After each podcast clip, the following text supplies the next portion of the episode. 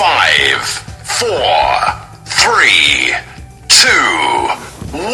I got a bad feeling about this. Episodio número 5. Soy Marcelo Arevalo. Bienvenidos. Hoy vamos a hablar de qué es el Internet de las Cosas. Hace unos años vivimos rodeados de una red llamada Internet. Esta misma nos permite conectarnos, interactuar, estudiar, realizar tareas bancarias, etc.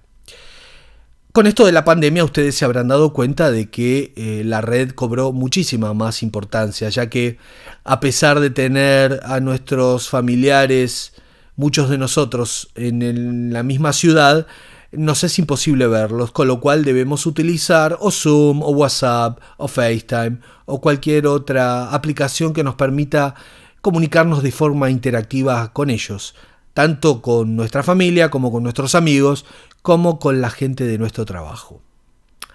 En este contexto de redes es donde escuchamos hablar constantemente del Internet de las Cosas, o como lo llaman los británicos, The Internet of Things. ¿Y qué significa el Internet de las Cosas realmente? Son objetos cotidianos que se conectan al Internet, pero en realidad no es solo eso. Para entender cómo funciona y comprender sus fundamentos, debemos saber que hace más de 30 años que se viene trabajando con la idea de hacer más interactivos los objetos de uso cotidiano. Parece así ser que el sueño de la casa inteligente, a medida que pasa el tiempo, va cobrando más... parece ser más real. El Internet de las Cosas potencia objetos que antiguamente se conectaban mediante circuito cerrado como comunicadores, cámaras, sensores y demás. Y les permite comunicarse de forma global mediante la red de redes. Para definir de forma más simple el Internet de las Cosas, podemos decir que se trata de una red que interconecta objetos físicos utilizando la Internet. Estos objetos que se interconectan entre sí utilizan a su vez un hardware especializado que le permite no solo la conectividad a Internet, sino además programar eventos en función de las tareas que le son dictadas remotamente. Pongamos como ejemplo de esto a Alexa, a Google Home, a Siri.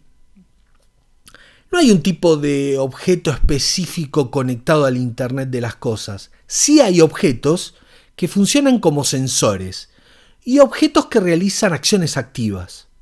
También los hay que cumplen ambas funciones de manera simultánea. Cada uno de estos objetos conectados al Internet posee una IP específica y mediante esa IP puede ser activado para recibir instrucciones. También, mediante esa misma IP, puede contactar con otros servidores externos y enviar los datos que recoja. Una de las preguntas más frecuentes que escucho es, ¿cuándo podremos ver esto funcionar realmente? Bueno amigos, pues ya está sucediendo, ya está pasando. Claro que, a diferencia de otras tecnologías, no parece ser tan popular. Parece ser que el Internet de las Cosas no ha encontrado su foco de explosión en el mercado de consumo. Quizás porque sea una tecnología que aún está en pañales, o que los grandes del sector no han visto todavía la oportunidad correcta para tirársela encima.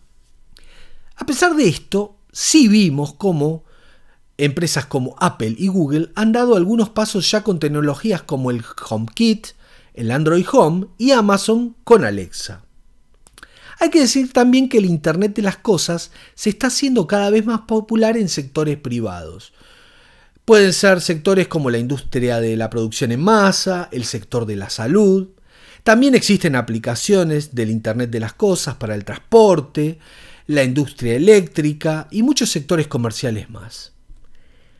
Parece ser que lo único que quedaría pendiente hoy en día es ver si el mercado de consumo sí se abre definitivamente a esta gran propuesta que es el Internet de las Cosas.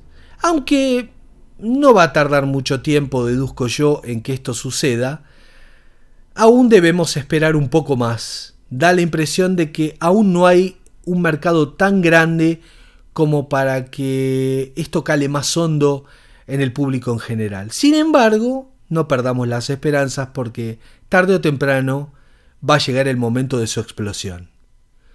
Bueno amigos, les he explicado qué es el Internet de las Cosas. Hasta el próximo episodio.